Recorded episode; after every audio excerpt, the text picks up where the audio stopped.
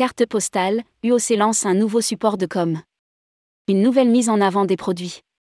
À l'occasion du salon du Ditex et de la fête des voyages qui se tiendront à Marseille du 30 mars au 2 avril 2023, un océan de croisière, UOC, va inaugurer un nouveau support de communication, des cartes postales pour mettre en valeur une sélection de produits. Rédigé par Céline Imri le mardi 14 mars 2023.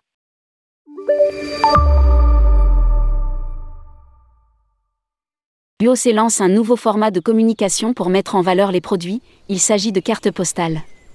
Une sélection de produits sera ainsi présentée sur ces supports avec au recto, une photo illustrant la destination et au verso les informations pratiques, les valeurs essentielles de la marque accompagnées d'un QR code qu'il suffit de flasher pour être redirigé sur le site global du OC. Indique un communiqué de presse. On y retrouve ensuite l'ensemble des informations plus complètes avec tous les tarifs et les dates de départ.